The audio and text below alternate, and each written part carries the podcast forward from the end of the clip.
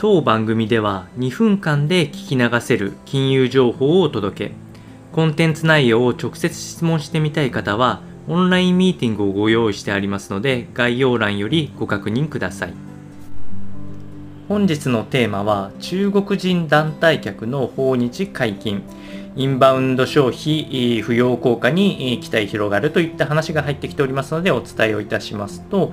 えー、ポストコロナ禍において日本の国外からの旅行者が戻ってきておりますが中国人団体客は実は当局の規制により、えー、個人旅行またはビジネス利用目的以外での、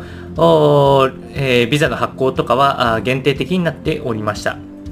えそんな中、8月10日に規制が解除されまして、えこれからは中国の団体え旅行客というのが日本を含めえ他国にも動けるようになったので、えここから大きくまた中国人旅行客が日本に戻ってくる可能性が高いと思われます。え加えて円安の効果あ非常に強く出てくるかと思いますのでえ2023年内にはおそらく2019年レベルいわゆるコロナ禍前の水準にはえー、おそらく回復する可能性が高いというふうに考えられております。